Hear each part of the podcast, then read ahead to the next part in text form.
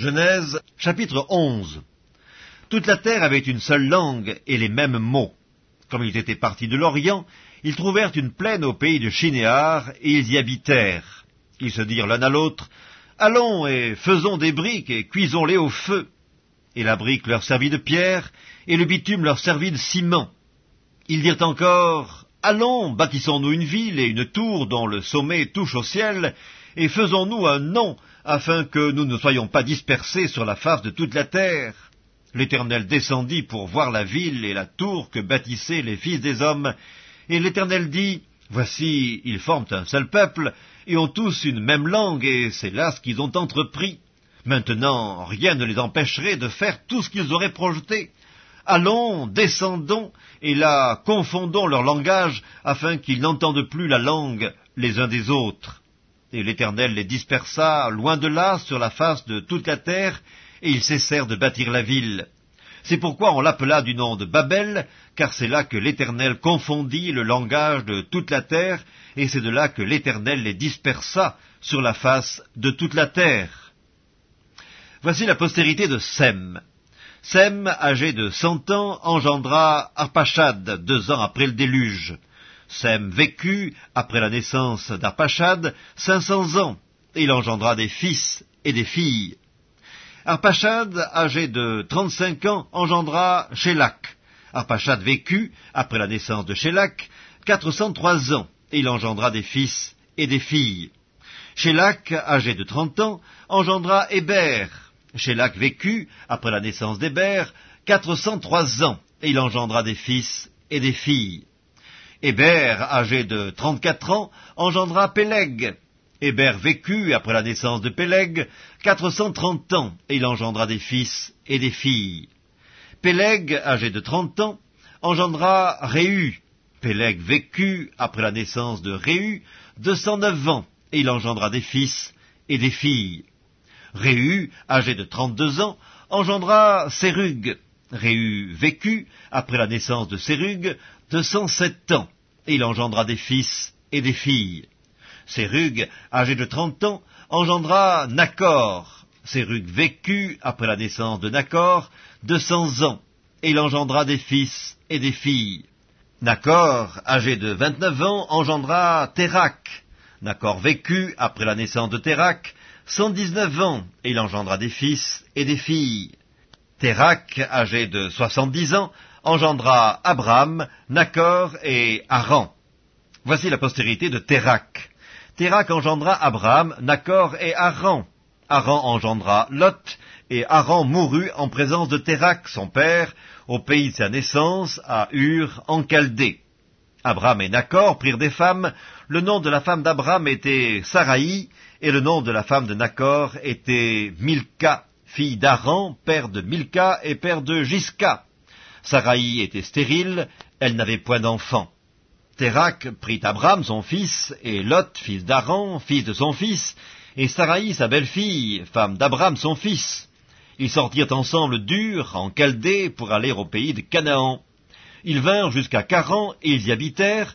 Les jours de Térac furent de deux cent cinq ans, et Térac mourut à Caran. Genèse, chapitre 12 L'Éternel dit à Abraham, Va-t'en de ton pays, de ta patrie, de la maison de ton père, dans le pays que je te montrerai. Je ferai de toi une grande nation, et je te bénirai. Je rendrai ton nom grand, et tu seras une source de bénédiction. Je bénirai ceux qui te béniront, et je maudirai ceux qui te maudiront, et toutes les familles de la terre seront bénies en toi. Abraham partit, comme l'Éternel le lui avait dit, et Lot partit avec lui. Abraham était âgé de soixante-quinze ans lorsqu'il sortit de Caran. Abraham prit Saraï, sa femme, et Lot, fils de son frère, avec tous les biens qu'ils possédaient et les serviteurs qu'ils avaient acquis à Caran. Ils partirent pour aller dans le pays de Canaan, et ils arrivèrent au pays de Canaan. Abraham parcourut le pays jusqu'au lieu nommé Sichem, jusqu'aux chaînes de Morée. Les Cananéens étaient alors dans le pays. L'Éternel apparut à Abraham et dit, je donnerai ce pays à ta postérité. Et Abraham bâtit là un autel à l'Éternel qui lui était apparu. Il se transporta de là vers la montagne à l'orient de Bethel, il dressa ses tentes, ayant Bethel à l'occident et Haï à l'orient. Il bâtit encore là un autel à l'Éternel, et il invoqua le nom de l'Éternel. Abraham continua ses marches en s'avançant vers le midi. Il eut une famine dans le pays, et Abraham descendit en Égypte pour y séjourner, car la famine était grande dans le pays. Comme il était près d'entrer en Égypte, il dit à Saraï, sa femme, Voici, je sais que tu es une femme belle de figure. Quand les Égyptiens te verront, ils diront, C'est sa femme, et ils me tueront et te laisseront la vie. Dis, je te prie, que tu es ma sœur, afin que je sois bien traité à cause de toi, et que mon âme vive grâce à toi. Lorsqu'Abraham fut arrivé en Égypte, les Égyptiens virent que la femme était fort belle. Les grands de Pharaon la virent aussi, et la vantèrent à Pharaon, et la femme fut emmenée dans la maison de Pharaon. Il traita bien Abraham à cause d'elle, et Abraham reçut des brebis, des bœufs, des ânes, des serviteurs et des servantes, des ânesses et des chameaux. Mais l'Éternel frappa de grandes plaies Pharaon et sa maison au sujet de Saraï, femme d'Abraham. Alors Pharaon appela Abraham et dit, Qu'est-ce que tu m'as fait? Pourquoi ne m'as-tu pas déclaré que c'est ta femme? Pourquoi as-tu dit, C'est ma sœur Aussi l'ai-je prise pour ma femme. Maintenant, voici ta femme, prends-la et va-t'en. Et Pharaon donna ordre à ses gens de le renvoyer, lui et sa femme, avec tout ce qui lui appartenait. Évangile selon Matthieu, chapitre 7 Ne jugez point, afin que vous ne soyez point jugés. Car on vous jugera du jugement dont vous jugez, et l'on vous mesurera avec la mesure dont vous mesurez. Pourquoi vois-tu la paille qui est dans l'œil de ton frère, et n'aperçois-tu pas la poutre qui est dans ton œil? Ou comment peux-tu dire à ton frère, Laisse-moi ôter une paille de ton œil, toi qui as une poutre dans le tien Hypocrite, ôte premièrement la poutre de ton œil, et alors tu verras comment ôter la paille de l'œil de ton frère. Ne donnez pas les choses saintes aux chiens, et ne jetez pas vos perles devant les pourceaux, de peur qu'ils ne les foulent aux pieds, ne se retournent et ne vous déchirent. Demandez, et l'on vous donnera. Cherchez, et vous trouverez. Frappez, et l'on vous ouvrira. Car quiconque demande reçoit. Celui qui cherche trouve, et l'on ouvre à celui qui frappe. Lequel de vous donnera une pierre à son fils s'il lui demande du pain? Ou s'il demande un poisson, lui donnera-t-il un serpent? Si donc, méchant comme vous l'êtes, vous savez donner de bonnes choses à vos enfants, à combien plus forte raison votre Père qui est dans les cieux vous donnera-t-il de bonnes choses à ceux qui lui demandent? Tout ce que vous voulez que les hommes fassent pour vous, faites-le de même pour eux, car c'est la loi et les prophètes. Entrez par la porte étroite, car large est la porte, spacieux est le chemin qui mène à la perdition, et il y en a beaucoup qui entrent par là. Mais étroite est la porte, resserrez le chemin qui mène à la vie, et il y en a peu qui les trouvent. Gardez-vous des faux docteurs, ils viennent à vous en vêtements de brebis, mais au-dedans ce sont des loups ravisseurs.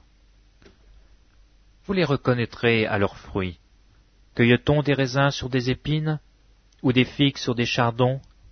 Tout bon arbre porte de bons fruits, mais le mauvais arbre porte de mauvais fruits. Un bon arbre ne peut porter de mauvais fruits, ni un mauvais arbre porter de bons fruits. Tout arbre qui ne porte pas de bons fruits est coupé et jeté au feu. C'est donc à leurs fruits que vous les reconnaîtrez.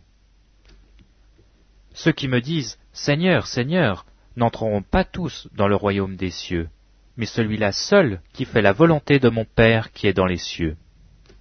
Plusieurs me diront en ce jour-là, Seigneur, Seigneur, n'avons-nous pas prophétisé par ton nom? N'avons-nous pas chassé des démons par ton nom? Et n'avons-nous pas fait beaucoup de miracles par ton nom? Alors je leur dirai ouvertement, je ne vous ai jamais connu, retirez-vous de moi, vous qui commettez l'iniquité. C'est pourquoi quiconque entend ces paroles que je dis et les met en pratique sera semblable à un homme prudent qui a bâti sa maison sur le roc. La pluie est tombée, les torrents sont venus, les vents ont soufflé et se sont jetés contre cette maison. Elle n'est point tombée parce qu'elle était fondée sur le roc. Mais quiconque entend ces paroles que je dis et ne les met pas en pratique sera semblable à un homme insensé qui a bâti sa maison sur le sable. La pluie est tombée, les torrents sont venus, les vents ont soufflé et ont battu cette maison. Elle est tombée et sa ruine a été grande. Après que Jésus eut achevé ses discours, la foule fut frappée de sa doctrine, car il enseignait comme ayant autorité, et non pas comme leurs scribes.